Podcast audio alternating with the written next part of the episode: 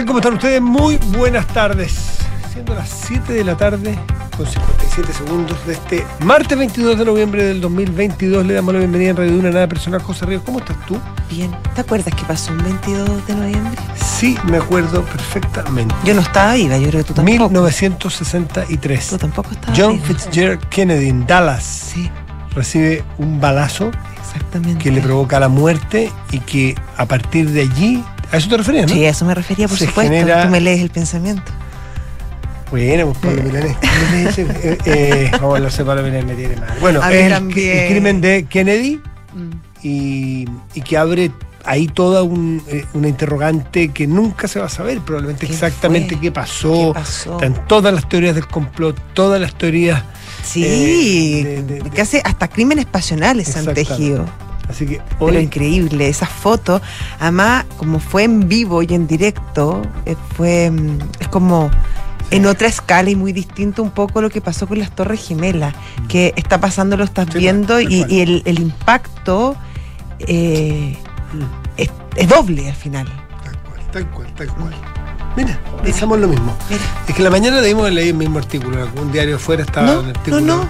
Un tío mío subió una foto y dijo, me acuerdo de este episodio como si fuera hoy y me acuerdo a mi mamá, mi abuela, eh, que, que- que- está muerta, se murió este año, eh, muy, muy, muy, muy tocada, muy an- anonadada, muy... Era un personaje. Claro, era muy personaje de la época de ella. Es como que, ¿me entendí? Era como que, no sé.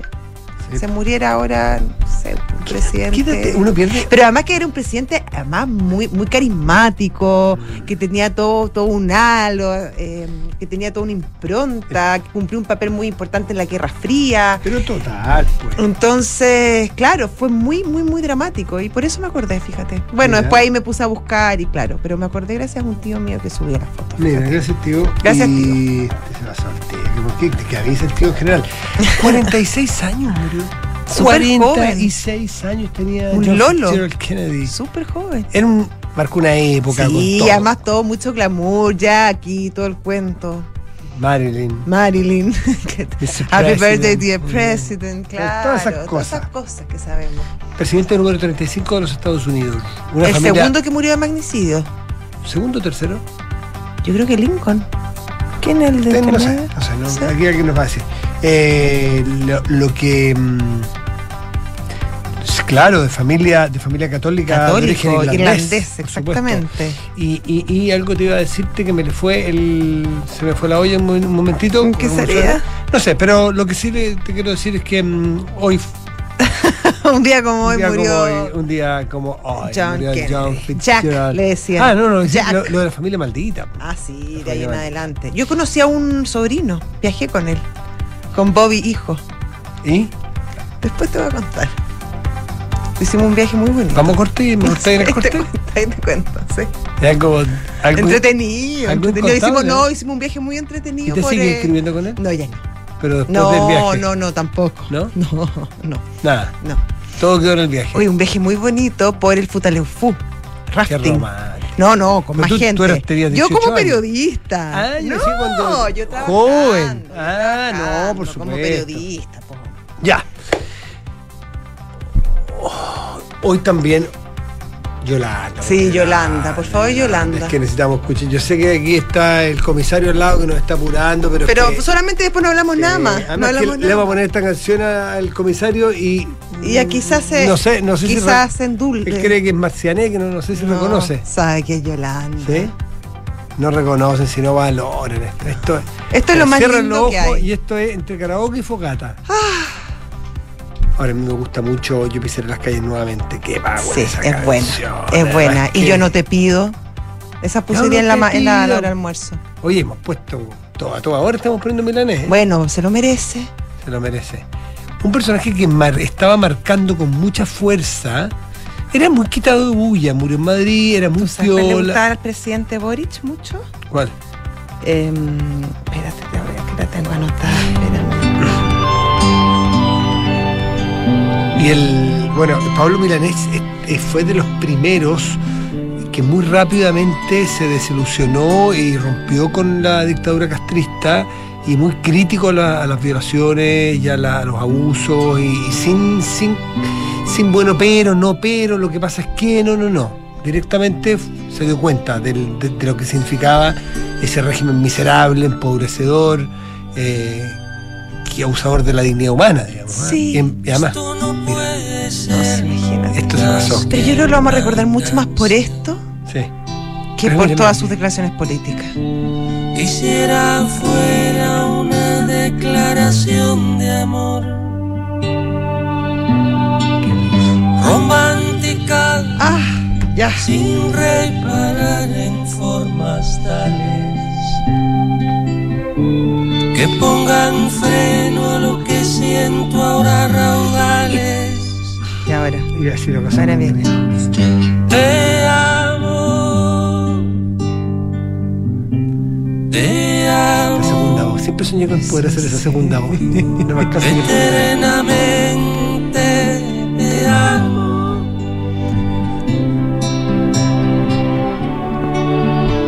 Oye, acá, Mándate, mándate con la segunda.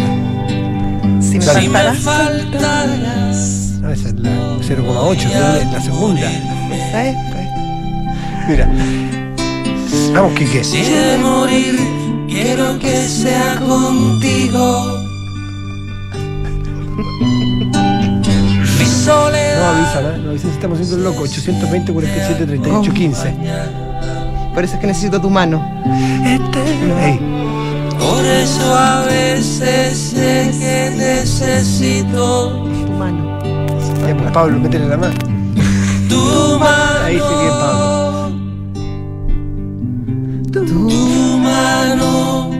Segunda voy con la segunda. Eternamente tu mano. Muy bien.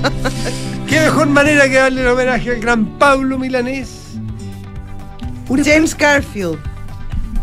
Lincoln, James Garfield, Lincoln y James Kennedy. Garfield y Era el tercer John magnicidio. Kennedy, tercero. es muy bien, muy bien, Es Matías. que hace muy poco lo había leído, por eso no, no, no es que yo me lo supiera. Oye, nos quedan, te quiero decir que nos quedan dos minutos. Sí, para los tres para titulares. que llegue el vamos, comisario. vamos, vamos. Ahora, ah, ah, Ahora. ¿Viste cómo hizo así con Sí, el dedo? ¿no? Ahora. Oye, su mano, su mano. Vamos. Eternamente. Ya, por favor, Pablo Milanés, no Vamos. se merece algo así. 7 de la tarde, 8 minutos.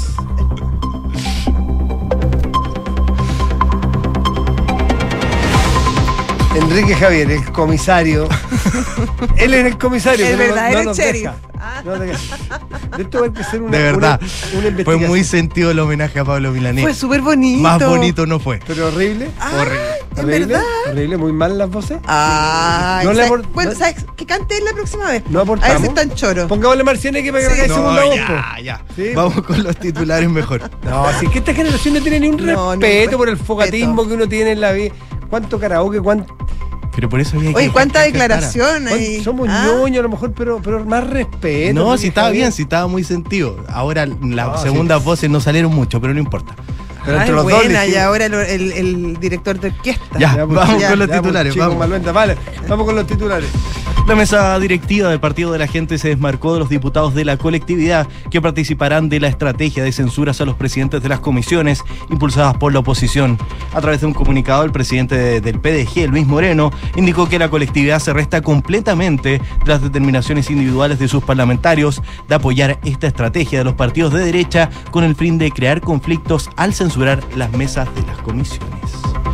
Y Carabineros informó la detención del hijo del líder de la CAM, Héctor Yaitul, y otro sospechoso de un procedimiento posterior a un ataque incendiario registrado en Temuco, en región de la Araucanía. Según la información disponible, el trabajo policial que se realizó con apoyo de vecinos permitió dar con al menos siete personas que habrían protagonizado el ataque, el que fue adjudicado a los 25 años de la coordinadora Arauco Mayeco. La cumbre de la Alianza del Pacífico, prevista para el día 25 de noviembre en Ciudad de México, tuvo que ser pospuesta. Esto debido a que el presidente peruano Pedro Castillo no podrá participar debido a que el Congreso de su país no le autorizó viajar a México. El mandatario sudamericano debe tomar el relevo en la presidencia pro tempore de esta alianza. Y en medio del Mundial de Qatar, el Manchester United anunció que Cristiano Ronaldo dejará el elenco con efecto inmediato. Un término de contrato que según se lee en el comunicado fue de mutuo acuerdo y de esta manera el astro portugués de 37 años se encuentra disputando Qatar 2022 como jugador libre. Si hubiésemos tenido tiempo, hubiéramos conversado ciertas cosas del mundial. No, si vamos a conversar. Hay un bloque completo. Sí, tenemos un bloque completo para discutir del mundial. Gracias, Enrique. Javier, por la generosidad de darnos Sí, tiempo. te ¿ah? pasaste. Yolanda, te lo agradecerá. Enrique Yolando Yavar. 7 de la tarde, 11 minutos, estás en Duna. Nada personal.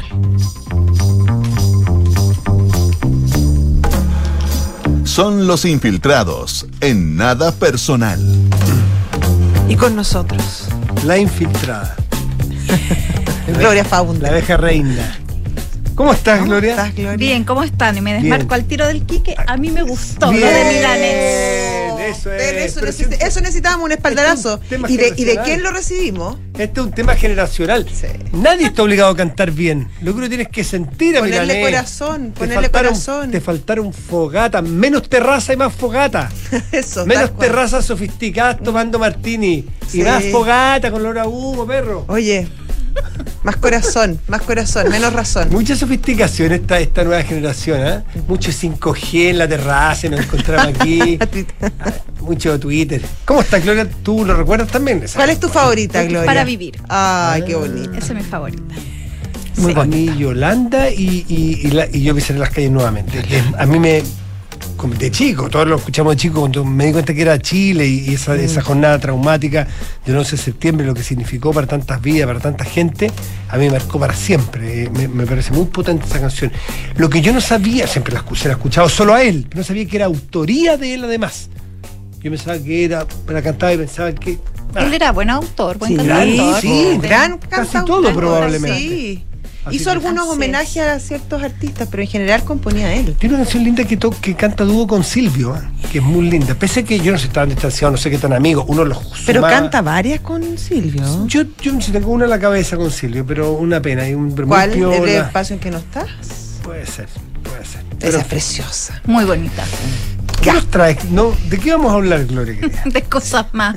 De cosas menos, mucho menos, menos románticas, menos estéticas, menos románticas. Claro. Sí, y aún estando a la espera ¿no? del ingreso formal al Congreso, aunque ya hay un aviso oficial, un anuncio oficial respecto de un nuevo estado de excepción, que en rigor no es un nuevo estado de excepción, no es un quinto estado de excepción, hay cuatro en la Constitución, sino que es una variante que se suma al estado de emergencia.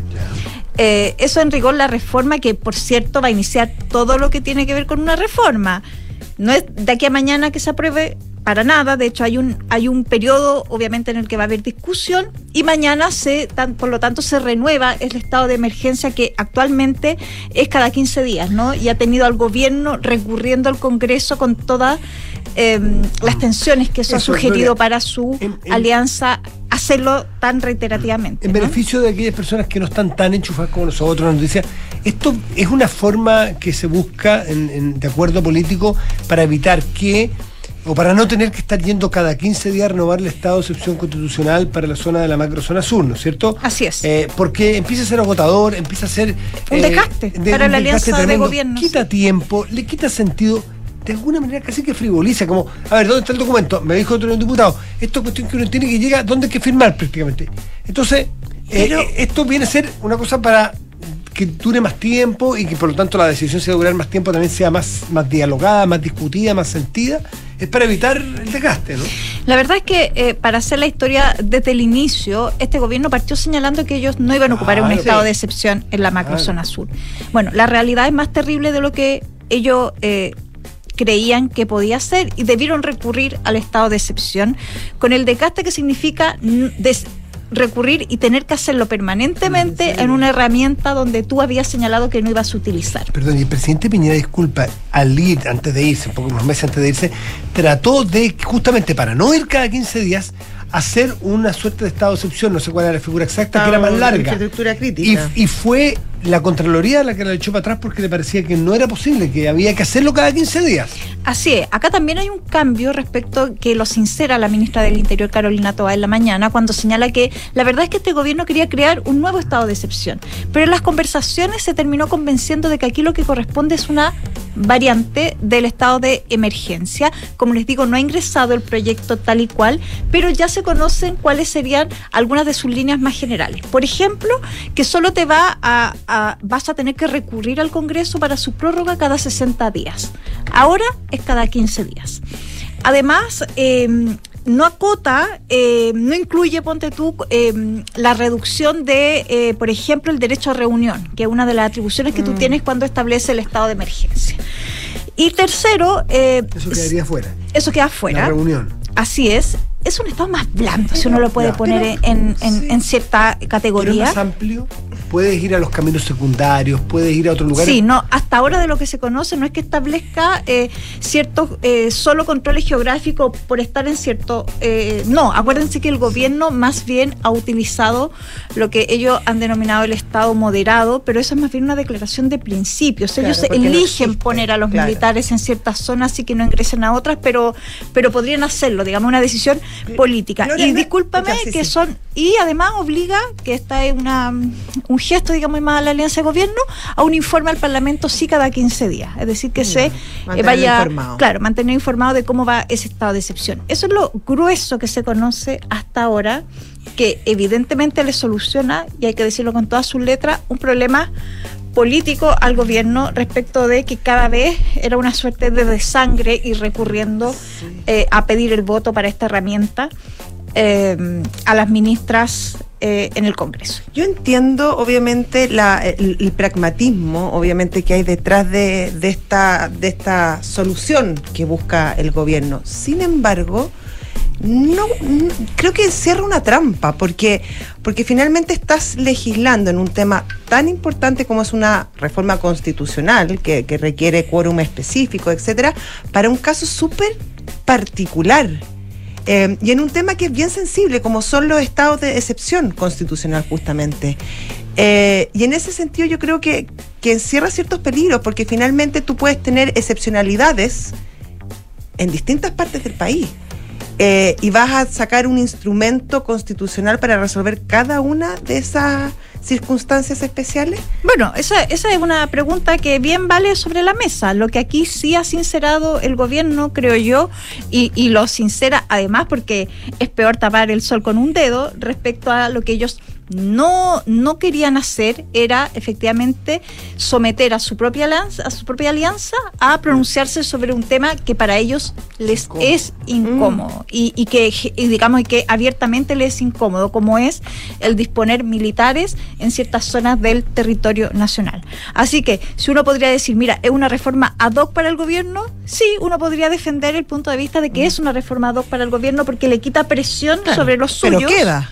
Sí, pero fíjate que también es un tema, esto que se planteaba respecto de que el estado de emergencia también es acotado, es decir, nadie plante- es decir, hay una discusión también respecto de que los estados de emergencia eh, en 15 días es un poco ingenuo creer que tú vas Sí. a resolver en, en- en so- entonces siempre te iba a obligar a recurrir a, a una renovación. Sobre eso yo creo que sí podría haber una suerte de consenso de que es mejor derechamente ya permitirle al gobierno haga los 60 días. Claro. Todo lo demás, la verdad es que resulta accesorio porque los estados de emergencia, si bien fijan ciertas normas, tal y como lo ha utilizado el propio gobierno, no es tu obligación ocuparlas todas, las que están dentro de esa norma. Entonces, ahora que se diga, mira, es que este no incluye la posibilidad de reducción a la- al derecho de reunión, Claro. bueno, si usted aplica el estado de emergencia, no tiene necesariamente que, Claro, que usarlo. usarlo. Entonces, en ese sentido, yo creo que sí, efectivamente está más bien pensado para destrabar una situación tensa en este minuto respecto del oficialismo y yo creo que a la derecha le acomoda este hecho de que ya vas a tener 60 días eh, eh, en una zona que ellos advierten que tiene cierta delicadeza, por cierto, en el tema de la violencia y también no quedar al vaivén de lo que algunos diputados de oposición Claro, o senadores pudieran, Sí. claro, En pudieran poner lados en hay. jaque. ¿sí? Así es. Eh, las cifras no las tengo en la cabeza en este momento, pero eh, sé que no sería responsable de mencionarlas, pero eran, eran importantes las cifras de aumento de los ataques en la zona de la Araucanía en los momentos en que se, en el cambio de gobierno, cuando se sacó el estado de excepción, ¿te acuerdas? Sí. Aumentaron, no me acuerdo la cifra, pero era importante, era relevante, era bien llamativa. Y bueno, y eso hizo que el propio gobierno, creo yo, en un acto muy valiente políticamente, muy valiente, porque el cambio de opinión siempre es valiente, porque te expone a que te diga, ah, tú dijiste, tú dijiste. Eh, fue de los primeros reconocimientos de la realidad dura de gobernar, que tuvieron que prontamente salir a pedir los votos en algo que había sido una línea argumental contra el gobierno de Sebastián Piñera, darse cuenta que...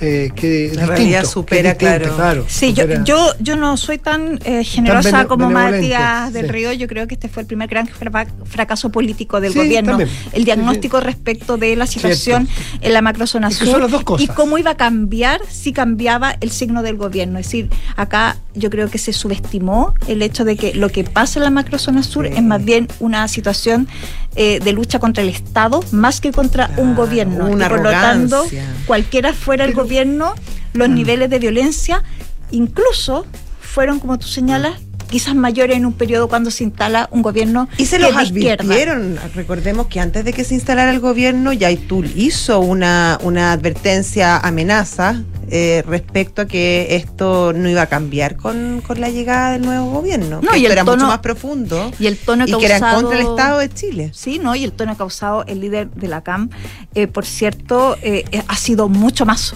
Mm. subido de tono en el gobierno de Gabriel Claro. Boric que en el gobierno de Sebastián Piñera, y eso es una Nos realidad. quedamos, para, para cerrar, pues ya tenemos que, la Gloria tiene que irse, pero queda como activo el que, vamos a suponer que el siguiente gobierno, sea quien sea, y del color que sea y del extremo que sea, si es que lo fuera, ojalá no, Ojalá no sea. eh, ojalá no, pero puede ser una opción, el, el- en la, discusión de la necesidad de tomar medidas excepcionales para una zona donde hay, donde hay eh, terrorismo, ya, ya es un desdén. Ya no es tema. Antes era los buenos contra los malos. La mirada blanco y negro. Hoy día ya no hay posibilidades de mucho. Hay grises. ¿Qué es lo que es terrorismo? Este sí, este no. ¿Qué se aplica? ¿Qué medida? Pero que hay terrorismo, yo me imagino que de aquí en adelante la izquierda es como cuando la derecha en su momento, un sector de la derecha dijo, ¿saben qué? Los derechos humanos en la época de Pinochet, no nomás. No se aceptan, no se justifican, no se explican, no nomás. Aquí la izquierda decir, justificar, decir lo que pasa es que la deuda histórica, no, no mezclen las cosas. Aquí hay hechos de terrorismo y si hay que aplicar la constitución y las leyes, se aplican. Y este buenismo no nomás. O sea, creo que esto va a ser para adelante súper bueno. Va a sacar un montón de gente de la discusión. Por lo pronto, gente del Frente Amplio, que es de- más de centro izquierda o izquierda. Claro, los extremos siempre van a, van a patalear. Pero esto va a quedar, va a quedar como un activo político en la discusión, creo yo. Sí, ahora el gobierno y, y particularmente el presidente igual tendió a ser cauto respecto de señalar actos de carácter terrorista, Sí, no como Y- la existencia y después de Camila terrorismo. Vallejo eh, acotó que se refería a, a lo del Molino Grol. Sí, pero ¿para qué Pero no hay- explicar tanto? Porque Pero no hay- que avanzar dos y de- retroceder uno porque tienen gente atrás de sí, tienen que Sí. cuidar a su galería también. Sí, Sí, pero, Oye, cuando tú pero veas- cuando son mensajes tan potentes como el terrorismo, Sí, está bien, está Eh, bien. Sí, pero, ya, esto es Sí, pero, pero hay que destacar que aunque de manera un poco tímida podría plantearse, y en lo que fue su primera visita a la Araucanía, al menos el presidente efectivamente marca, yo también estoy de acuerdo en eso, una línea divisoria de un antes y después. Y al menos, al menos, el presidente mismo no se va a poder desdecir del concepto. Flores Faundes, como siempre, un gusto. Muchísimas gracias. estén bien. Gracias. Chao, chao. Gloria, que te vaya muy bien. 7 de la tarde, 24 minutos, estás en Duna. Nada personal.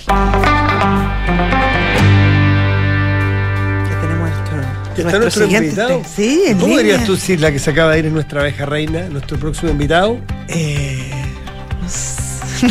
Francisco Undurraga, diputado de Ópolis, muy buenas tardes, ¿cómo está? Aquí estamos, Matías, Muy José. bien, pues. ¿Qué tal? ¿Todo bien? Aquí en Valparaíso todavía. Ah, Negociando las comisiones. No, Ah. mira, sí.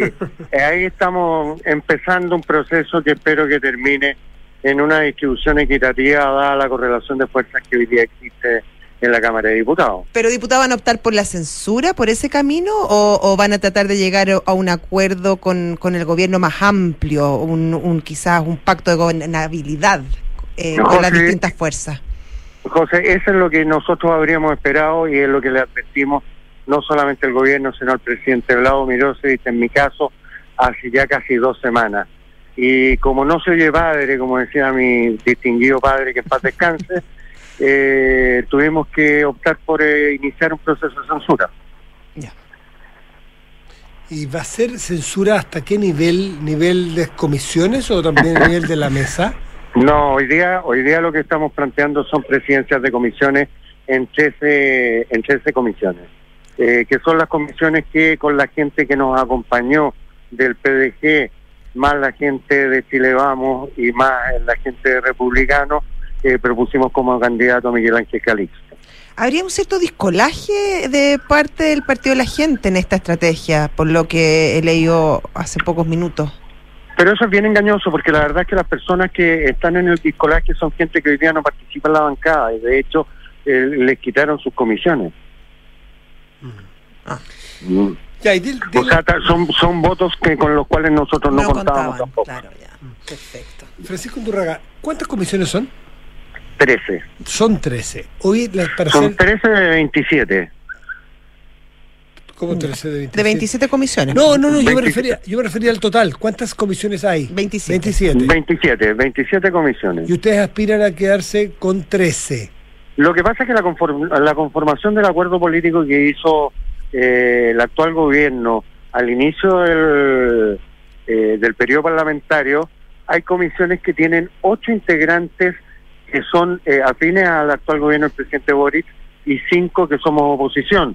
Entonces, en esas no alcanzábamos a dar la vuelta, ¿me entiendes? Porque no teníamos tres eh, PDG o en la práctica que, que hubiesen estado con nosotros en esas comisiones. Entonces, eh, no hemos ido, no hemos tenido que ir por las comisiones que son que están siete seis, o sea, siete del actual gobierno y seis de la actual oposición.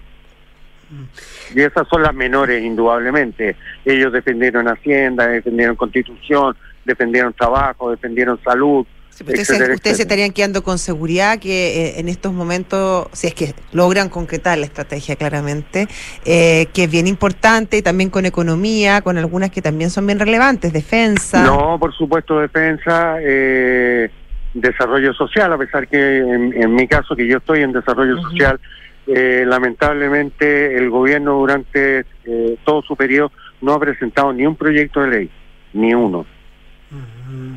¿Qué significa, Francisco Undurraga, presidir una comisión para el público general? ¿Qué importancia tiene? Bueno, la importancia que tienen las, comisión- eh, las presidencias de las comisiones que manejan el ritmo legislativo al interior de la comisión. Eh, nosotros obviamente no queremos ser obstruccionistas como ellos fueron obstruccionistas cuando les tocó ser oposición, que se llegó al paroxismo de que eh, la reforma previsional eh, votada en la Cámara, eh, en el Senado tuvo 58 eh, urgencias no respetadas.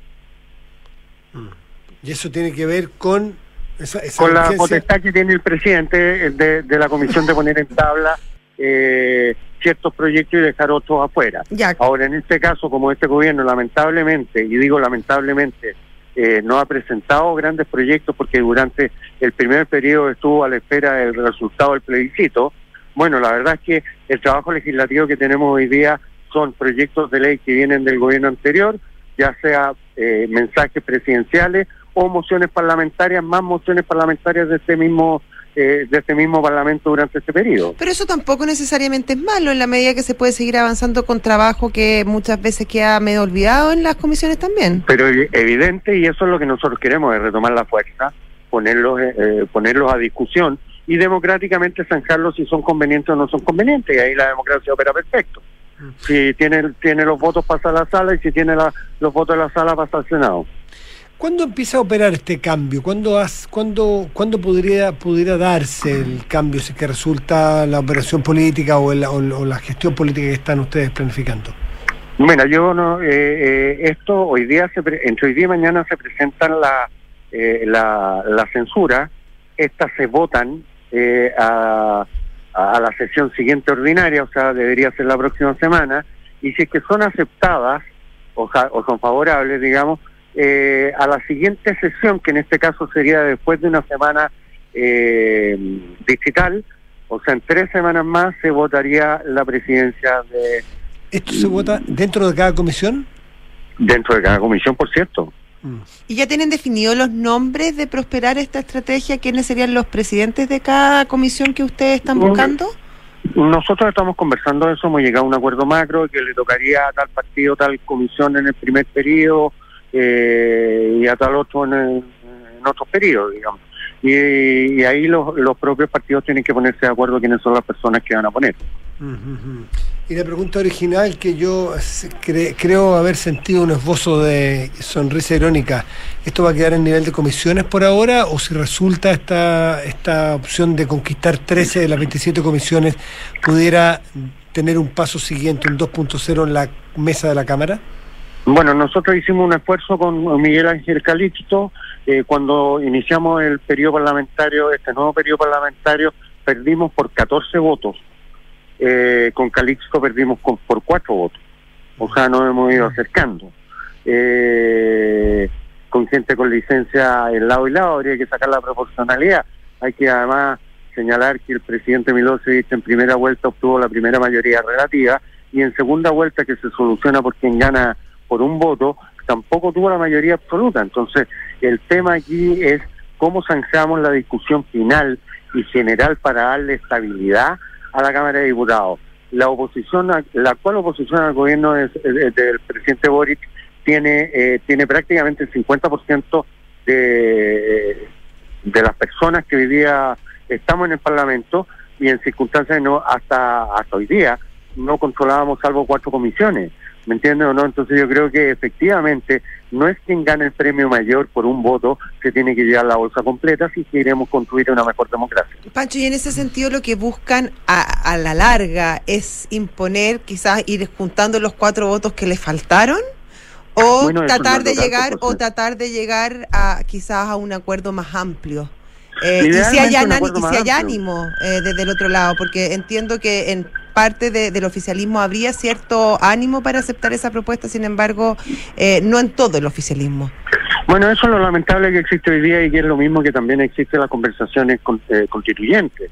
Eh, eh, es la vocación del 100% al interior de ambas coaliciones, eh, respetando las legítimas unidades que tanto de Dignidad como Socialismo Democrático tienen. Pero la verdad es que aquí, y al igual que en el, en el tema constitucional, finalmente hay un bien mayor. Y el bien mayor es potenciar de mejor forma la democracia. Que todos nos sintamos representados, así como lo hicieron eh, muy muy inteligentemente en el Senado, donde llegaron a un gran acuerdo. Bueno, en la Cámara de Diputados, yo siendo vicepresidente de la misma, en el mes de enero me junté con representantes del Partido Socialista, el PPD, incluso del Frente Amplio, a, eh, para proponerle, digamos, una, una, eh, un acuerdo administrativo grande y global. Pero bueno, ellos, ellos legítimamente, dado que se sintieron ganadores, a pesar de que son eh, están muy disgregados sus votos, eh, han ido eh, por la vía eh, más confrontacional y olvidándose un poco de, de lo que tenemos que cuidar, que es la democracia y los sistemas políticos que tantos han sido cuestionados y que tan cuestionados son día a día por toda la ciudadanía. Por último, Francisco Undurraga, eh, diputado de Opoli, alguien dice que puede ser medio complicado confiar tanto y poner tanto peso sobre las espaldas del PDG, que ha demostrado ser un partido con poca quilla, con poco equilibrio, que va y viene, que no se sabe hasta cuándo los tienes y cuándo no, al día siguiente amanecen en el otro lado. Eh, ¿Cuánto de eso hay? ¿Cuánto temor hay que el PDG? Porque el PDG estaba en el, estaba también en los acuerdos administrativos originales con el oficialismo. Y resulta que se, Y se dividió en la última votación, además. Usted tiene toda la razón en lo que está planteando Matías, pero por eso mismo yo le hice hincapié que nosotros estábamos conversando esto con la gente que apoyó y se, eh, y se salió de ese pacto y apoyó a Miguel Ángel Calixto. No a la gente, no al 100% de los miembros del PDG.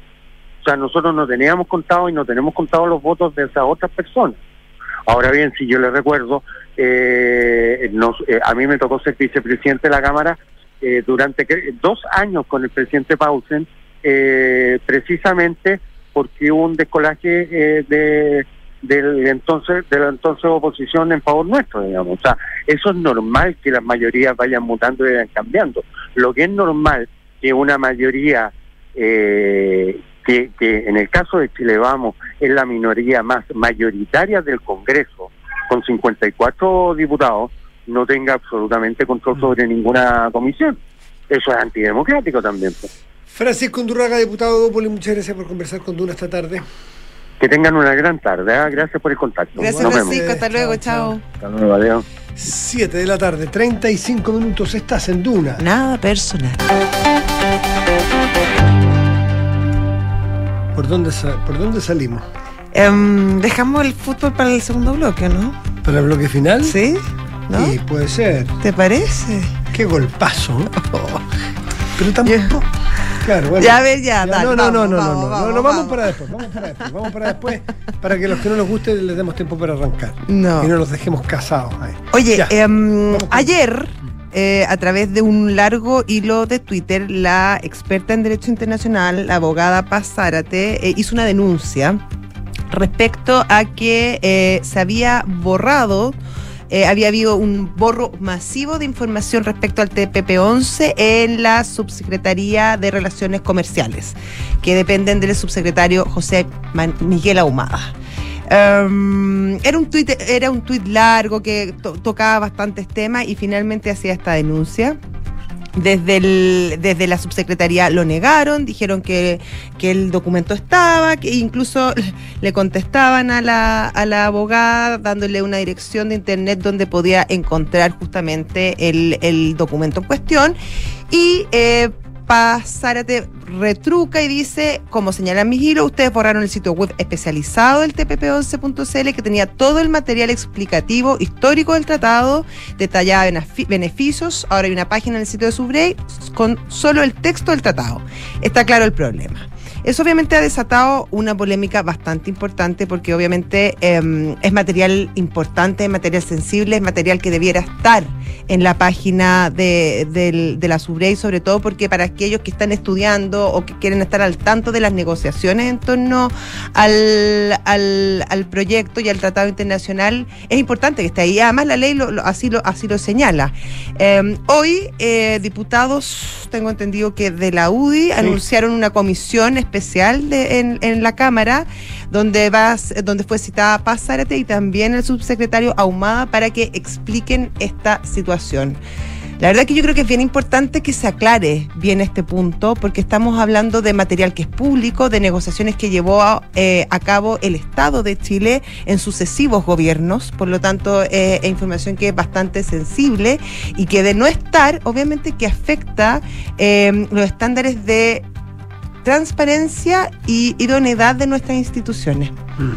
No, sin duda, sin duda. Esto, esto hay que aclararlo porque, pero viniendo de un, es una denuncia. Sí, Ojo, es una denuncia. Por eso hay que aclararlo y ver si es, cuidadoso, si, es, ¿eh? si, es, si, es, Claro. si- si es así. Las denuncias no son condenas, valga la obviedad, pero hay que decirlo. Mm. O sea, no, no, no, son, no, no es terminante. La denuncia es de una abogada muy seria que conoce mucho el tema y tendrá que contra, contraargumentar y entregar los antecedentes de la subsecretaría porque es muy grave la acusación, es muy grave que suceda algo así.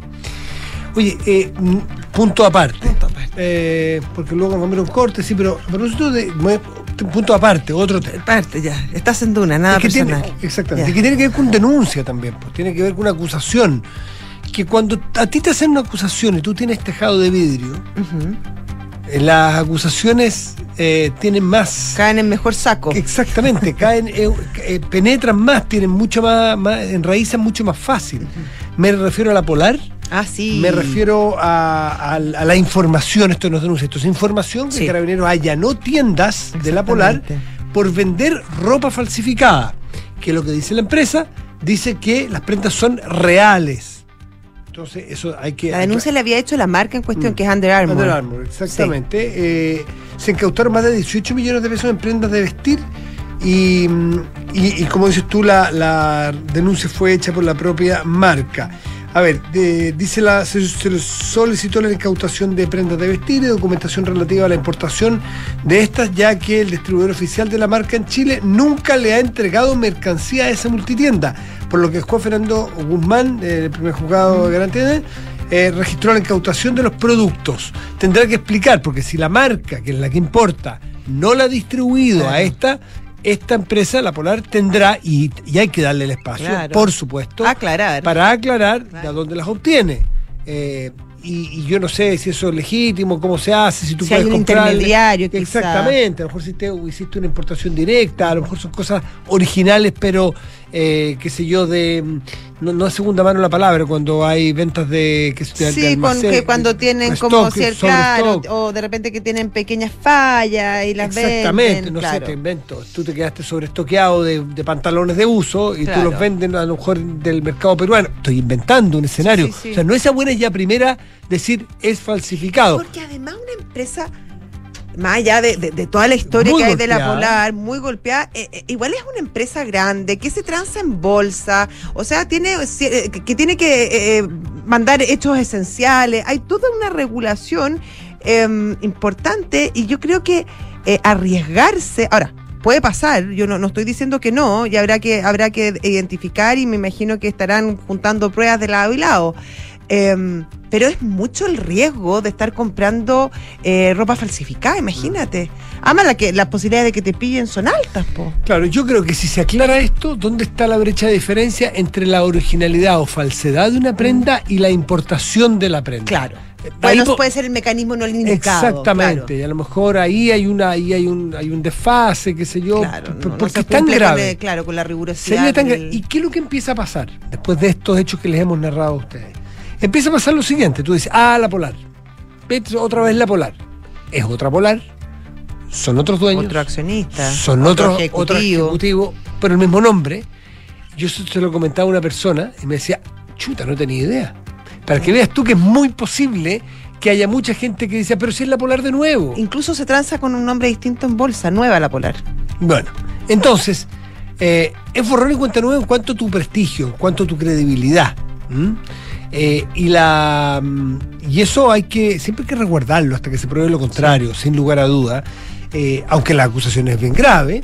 Entonces, eh, eso, tiene la marca lamentablemente un historial muy dañado, con un tejado de vidrio enorme en cuanto a falsedades, insisto, aunque no sea la misma Daño a la fe pública. aunque no sea la misma empresa, ni los mismos dueños, ni los mismos gerentes. Mm. Pero hay que hacerse cargo. Tú compraste este activo, yo me imagino que te compraste la historia de la marca también. Y sabes que en cualquier momento tus fallos o las acusaciones contra ti, sean verdaderas o no, van a tener Mejor asidero. una, van a tener una credibilidad o un espacio de credibilidad en, la- en el público más amplio que en una empresa que no ha tenido nunca un fallo o nunca una falla. Entonces, eso por una parte. Eh, y, y- y lo otro es que eh, a recordar, eh, es, es bueno recordar, yo he hecho una mirada al caso de la Polar Antigua, de qué se trataba, de qué engaño se trataba, de Fue cómo... por doble. Exactamente. A los accionistas y a los deudores. Exactamente, como eh, en Por ese arriba ca- y por abajo. En ese caso, en ese caso te- tenía que ver con arreglos de, de- de- de negociaciones automáticas sin que los, Taxa- los deudores ¿Cómo era? Repactaciones repactaciones unilaterales. unilaterales automáticas sin que los deudores eh, se enteraran Mm. y eso hacía que la empresa mostrara un, eh, un estado financiero Claro, sanísimo al estado financiero sanísimo los ejecutivos obviamente cobraban los bonos los ejecutivos eran la estrella son los mejores gestores Oye, del planeta mejo- no, ¿te y mejoraba el precio de las acciones Ejecutivo de la década de se la ganó década. Pablo Alcalde. Exactamente, terminó en la cárcel. Bueno, y pasa otra cosa, que lamentablemente las redes sociales, aunque no nos guste muchas veces cómo operan, existen. Y ya empezamos a ver fotos de otros productos que no nos consta que sean en la Polar, puede ser en otra empresa, es más, vi acusaciones a otras empresas similares con fotos en un celular de una persona X, no sabemos ni cuándo, ni dónde, ni cómo, diciendo, miren, esto pasa también en la empresa tanto, que no la diré naturalmente porque Claro. sería irresponsable. Y claro, una foto tomada con un teléfono de cerquita parecía abordado por mi tía, po. Claro. el, el- el- el logo Pero de la, la, foto empresa. la puede haber sacado en la casa de tu tía Y también. puede haber sido efectivamente de un producto falsificado en la calle, una feria, Sí. y no en la tienda que decía ese. Entonces, se abre un espacio para toda clase de dudas y eso no hace para nada bien. Es bueno que se aclare rápidamente. Ojalá los nuevos ejecutivos de la Polar en- en- en- hablen, hablen con toda claridad rápidamente, Sí. que los asesores no los hagan mantenerse callados, el asesorismo, asesoritismo, Sí, el leninismo, que los que ha hace hecho mantenerse mucho daño callados, que no hablen nada. Sí, den entrevistas, muchachos, Sí, hablen, expliquen. expliquen de dónde vienen esos productos, expliquen que son verdaderos, porque hasta que no se pruebe lo contrario les vamos a creer. Porque quien calla otorga también. Exactamente. Muchas veces. Exactamente. Eso nomás pues. Es 7 con 44 estás en Duna. Nada personal. Y nos vamos a una pausa, pero antes, obviamente, saludamos a nuestros patrocinadores. Zurich tiene una noticia reciente del mundo de las finanzas y los seguros. Chilena consolidada ahora se llama Zurich. Y si te acompañaba en tus ahorros, bueno, ahora también lo hace, protegiéndote. Que el financiamiento de una carrera universitaria no sea un impedimento para estudiar. Universidad Andrés Bello te invita a ingresar a su simulador de becas. Becas hasta 100% arancel y matrícula, UNAP, compromiso total. Oye, la prueba de la PAES, eh, no queda nada. El lunes, martes, ahí. eh, trein- 29, 30 y 31. en la próxima semana, ¿no? Si no hay 31 en noviembre, así que 28, 29 y 30. puede ser por ahí. Mira vos. Mira tú. Actual inmobiliaria. Sí, pues estoy pensando, claro, porque con actores inmobiliarios tú puedes aprovechar el beneficio de depreciación instantánea Mm. y asegurar tu capital en una propiedad. Siempre hay un actual para invertir en las mejores comunas de Santiago. Para solicitar información y asesoría, apunta actual.cl. Pausa y volvemos, estás en Duna. Nada personal. Con Actual Inmobiliaria, aprovecha hoy el beneficio de depreciación instantánea y asegura tu capital en una propiedad. Si eres emprendedor o empresario y tributas en primera categoría, este es el último año que puedes depreciar hasta 100% una propiedad descontando impuestos de tu empresa. Porque siempre hay una actual para invertir en las mejores comunas de Santiago. Contáctanos en actual.cl. Te asesoramos. Ingeniería Civil Eléctrica en la Universidad Andrés Bello, enfocada en problemas de actualidad relacionados al cambio climático, como el uso masivo de energías renovables y la electromovilidad, y en el desarrollo de la tecnología necesaria para la transformación energética. La carrera cuenta con investigadores activos y reconocidos a nivel internacional y con el apoyo del Centro de Transformación Energética de la UNAV, el que tiene convenios con universidades en Inglaterra, Italia, España y China. Infórmate en unav.cl.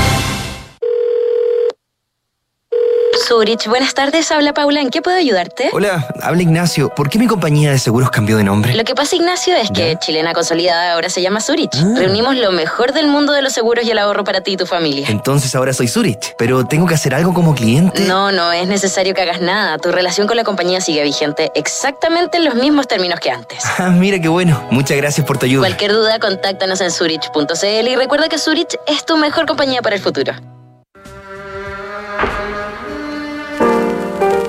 De arquitecto del verano del amor a millonario excéntrico, John Phillips dejó un río de himnos junto a The Mamas and the Papas en el apogeo de la cultura hippie.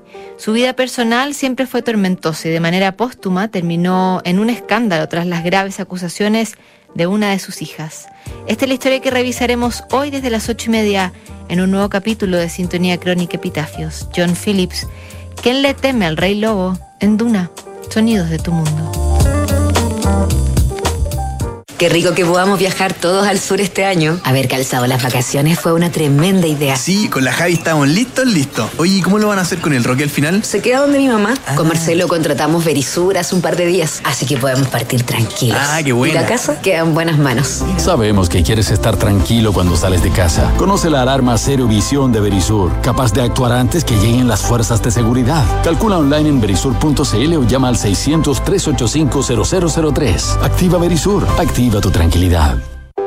Digitaliza los procesos del área de recursos humanos con Talana, la más completa y robusta plataforma para la gestión de personas. Gracias a los módulos de remuneraciones, asistencia y turnos, firma digital, desarrollo organizacional y reclutamiento y selección, Talana ha ayudado a las empresas a reducir sus costos operacionales. Únete a las miles de empresas que ya han digitalizado su área de recursos humanos con Talana. Conoce más en talana.com.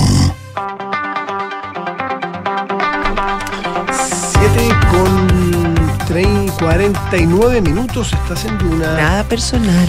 Y tenemos que ir obligatoriamente a uno de los temas del oye, un día día. mundo. Exactamente. Marcó el día, En- porque además fue muy temprano. En un día como hoy, En un día como hoy lo vamos a recordar. ¿Te acuerdas qué pasó el 22? 22 de noviembre de 2022, Cae la Argentina. Arabia Saudita da un golpe a la cátedra y, y le gana en el grupo C, en el primer partido del grupo C, le gana a la Argentina de Messi 2 a 1. En un partido ultra polémico con tres anulaciones. Pero yo siento que no O sea, siempre- pero polémica siempre- pero porque, siempre porque da. está la evidencia. Sí, Eh, está la evidencia. es legítimo, pero, pero igual es frustrante que tres goles Sí, están pero anulados. porque no son goles. po. No, es que esto bueno, puede sí. ser la discusión romántica si te gusta la asada con carbono o con leña, digamos. Pero, pero, pero. Con leña. Está bien, está bien, pero. Con parra. Pero, pero no pasáis de ahí, digamos. No pasáis de ahí. No, no, no, claro. Eh, eh, eh, claro, bici, bici eléctrica o bici a pedales. Claro, el romanticismo, pero lo importante es. Claro que- claro, Eh, sí. Aquí, ¿te gusta el bar o no te gusta el bar? No, es que le quita eh, eh, emoción. No, pero ya hay bares, ya Pero, hay, pero ya ya hay. está. El partido empezó con bar, todos sabían que era con bar, se sabía que se iba a tirar esa línea cuando pasaba, se tiró la línea y marcó offside. Claro. Porque al revés hubiese pasado lo mismo, por lo tanto, Sí. eso no es polémico, es distinto que antes había decisiones El polémicas. penal de Boyardó. que- cla- Exacto. Ya. Inolvidable. Liz Taylor. Entonces, dicho eso, la Argentina tiene que ser primero auto- muy autocrítica y creo que de alguna manera algunos esbozos lo tienen, lo están siendo. Darse cuenta, yo te escuché un comentario de Bocellura a mediodía en la, en la ADN, Ya. que, que es un hombre que conoce de esto, Sí, pues, pues, ha mundiales, jugado- ha sus partidos. y dijo algo muy serio, más allá de los entusiasmos, la camiseta, que a ti te gusta, que a mí no me gusta, que en fin, ¿eh? el equipo argentino, salvo Messi, y lo puso, dijo, lo voy a decir en términos musicales, no tiene ningún jugador que es primera guitarra, son puros segunda o tercera guitarra en sus clubes. Y eso es verdad, estamos un poco deslumbrados con Messi, es una Messi, creo que ayer hablamos de la Messi dependencia. Sí, Messi dependencia. Y cuando Messi no juega, como pasó hoy día, y cuando Messi corre los primeros 10 minutos, pues no corre más, y no entra en el juego, la Argentina demuestra ser un equipo bastante, Sí, bastante se diluye. vulnerable. Se diluye. Eh, y tú miras, ni el Dibu Martínez es un gran arquero. Compáralo, por ejemplo, ¿qué es lo que es un gran No tuvo gran responsabilidad los dos goles, no, no la tuvo. Alguien dirá saltó mal, estaba mal ubicado, debió haber salido más allá de chicar Ah, el pobre eh, Ya, arquero lo que siempre tiene las culpas. Está bien, pero más allá de si tuvo o no tuvo la culpa, vamos a ir uno por uno. Argentina tiene un arquero que es bastante inferior, por ejemplo, a Claudio Bravo, por algo que nosotros conocemos de cerca, que es un tremendo arquero. Arquerazo. ¿Te fijas? Después tienen un jugador lento, eh, o sea, lento, más viejo. En el medio campo, jugadores que no son finos con el pie. No sé, Rodrigo de Paul, por ejemplo. Tagliafico, que es un jugador que juega atrás que tiene una proyección, pero no es un jugador que te va, como los laterales brasileños, que te van a dar vuelta a un partido y te van a volver loco. No. El, el Fideo Di María es un jugador que ya viene de vuelta, es un jugador que tampoco la rompe. Lautaro puede ser un jugador que es primera guitarra. Lautaro puede ser. Bueno, y Lautaro estuvo a centímetros de marcar tres goles, le anularon dos. Y yo me pregunto entonces, Matías, dado ese análisis que me parece bien certero, ¿por qué había tanta esperanza? ¿Y por qué había tanta.? Porque está bien, Messi es muy bueno, pero Messi no, no puede jugar solo, necesita un equipo que, que- que lo acompañe. Y, eh, y si el diagnóstico estaba hecho, los, los- los jugadores son los mismos, la selección ya, ya había sido nominada. O sea, me pregunto por qué había tanta confianza en el mundo y en los propios argentinos de que esto iba a ser más o menos que un baile. Porque el fútbol no tiene razonabilidad. El fútbol no responde a razones objetivas. Na- nadie que se, que se precie de ser un analista de fútbol puede decir que es un análisis racional. Ya. Eh, y, y yo le quiero agregar algo que es totalmente eh, subjetivo. Yo creo que Argentina es una sociedad huérfana de éxitos, huérfana de unidad y huérfana de éxitos. Una sociedad que lo pasa muy mal, lo viene pasando muy mal y lo va a pasar, lo va a seguir pasando Sí. muy mal. Donde lo mires tú, voy a hacer una- un, un salto. Hoy día, y no tiene nada que ver con el partido, el dólar blue subió a, a, Mm. a, a- Está como a en- 3.6, 3.6, punto, 3.06 o 3.07. Eh, se- eh, la inflación cerca del 100%, Mm. la política totalmente quebrada, eh, por donde tú mires, la, la pobreza sobre el 50%. Es un país que lamentablemente, con todo lo que yo lo quiero, lo admiro, lo, lo admiro de cerca, me duele, es un país muy fracturado y un país muy dañado. Perfecto. Entonces y, perdón, pasa su- y dañado por argentinos. Sí, y, y por mucho tiempo por una herida que, de- que sangra y que va a seguir sangrando. Aquí encontraron, siento yo, una, una hebrita de esperanza y la, la están tirando. Y yo creo que Argentina no Ya, está para nada afuera, perdón. ¿eh? Yo también creo que yo también creo que Argentina no está fuera. Yo creo que Argentina eh, todo lo que tú quieras, pero este y está bien, puede que no tenga que tenga un una primera guitarra y que el otro o un primer violín y que los otros sean todos segundo violín que son bastante importantes. Pero ya, eso es una cosa. Pero otra es que te gane Arabia Saudita, que en el papel al menos aparecía como la selección más En débil. el fútbol el papel siempre ha permitido que se inviertan. O sea, el 2 más 2 Sí, no da 4 sí, del está fútbol, y es bien, la maravilla. Pero a veces, pero sí, está bien, no da, pero, pero, pero tampoco el, el 2 más 2 da 150. No, está bien, está bien. Ahora, si tú miras fríamente el partido, en el primer tiempo, yo lo estuve viendo en mi casa antes de irme a la radio, conversaba con un hijo mío y le decía, yo creo que va a ganar Argentina, le dije, va a ganar 3, iba ganando Argentina 1-0. Yo creo que va a ganar Argentina 3-1, lo va a resolver al final, pero Arabia Saudita va a hacer un gol. Te juro, no, no, no es broma, eso que en el primer tiempo. Entró en el segundo tiempo y le hizo dos goles, porque jugó muy buen primer tiempo Arabia Saudita. Como se dice en términos futbolísticos, un equipo corto, un equipo A mí me sorprendió gratamente. un equipo compacto, un equipo de mucha marca, asfixiante marca, de muy buen despliegue físico, que pegaban bastante bien, con dos otros jugadores con bastante buen pie, o sea, que tocan bastante. No, Claro, no pero- son unos burros pero con no, la y pelota. la verdad, pero, pero sí, pero no hay ni un jugador que juegue fuera de Arabia Saudita. Que tampoco, o no sé, o, No, no sé. pero, pero, pero fuera de, o sea, pero fuera de, de- de- del continente. O sea, no hay ni uno que juegue en Europa. ni uno. Y, y, perdón, y, y, y el aliciente de jugar contra Argentina y Messi Sí. te hace jugar a tu No, no, no, 150%. yo estoy de acuerdo, está y bien. cuando se ríen de ti y te dicen que tu única, como decía el periodista argentino ayer, Sí, la pues. única esperanza de Arabia Saudita es conseguirse la camiseta de Messi después Por del partido. supuesto, por eso. Esto es una lección de humildad, de todas maneras. pero es bien impresionante. Es muy impresionante. Yo creo que, creyendo que esto no es un gran equipo el argentino, no es un buen conjunto de individualidades, depende mucho de, yo creo que un buen técnico, que es un Mm. tipo muy modesto, muy tranquilo, muy razonable, y tiene la posibilidad de un líder único en la historia del fútbol, único al nivel de los tres, cuatro mejores jugadores de la historia, que tiene que demostrar ahora el liderazgo de hacer jugar a este equipo. Se puede echar el equipo al hombro. de- pero no, no comiéndosela, como se dice futbolísticamente, sino que haciendo que el funcionamiento de este equipo, que generando la sinergia, no en términos empresariales. sí, sí, sí, es decir, que el, el funcionamiento haga que sean más que 11 en la cancha, que sean 12 y 13, Mm. y que tengas superioridad numérica por la forma de jugar. Argentina pecó hoy día de ansiedad. No daban dos pases, no daban tres pases. Mm, Es lo que estamos viendo hoy día en el fútbol, en el fútbol internacional, en los equipos. Los equipos de Guardiola, los equipos de. En general, los equipos. ¿qué, ¿Cuál es la tendencia hoy día? Más allá del 4-4-2, 4 No, es los equipos con paciencia. Que tocan, tocan, echan atrás si es necesario, la vuelves con tu central y vuelves a salir y vuelves a retroceder y vuelves a salir. ¿Para qué? ¿Para hacer tiempo como eran los equipos antiguos? No, para buscar un espacio.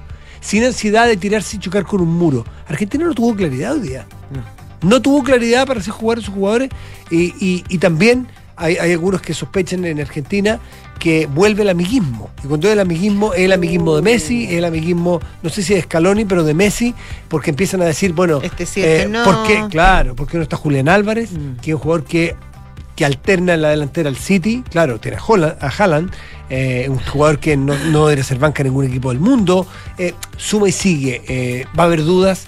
Yo todavía tengo fe en Argentina porque creo que de aquí Falta mucho. ¿Cuál es Además, le, le- le fu- le- le sirve el resultado de México-Polonia. México, sí. Y la gran virtud de los argentinos, que es lo que admiramos, yo por lo menos le admiro mucho, esa capacidad de, pese a verlos muy, muy complicados, muy deprimidos muchas veces, muy golpeados, son capaces siempre de tener un país brillante, eh, un Alegre, país alegre, un sí. país, un país gente ingeniosa, gente culta. Son geniales. O sea, tiene una genialidad que es la que nosotros la admiramos y yo personalmente la admiro mucho y creo que puede tirar de ahí, del carácter argentino y aquí van a ver. Ojalá, ojalá.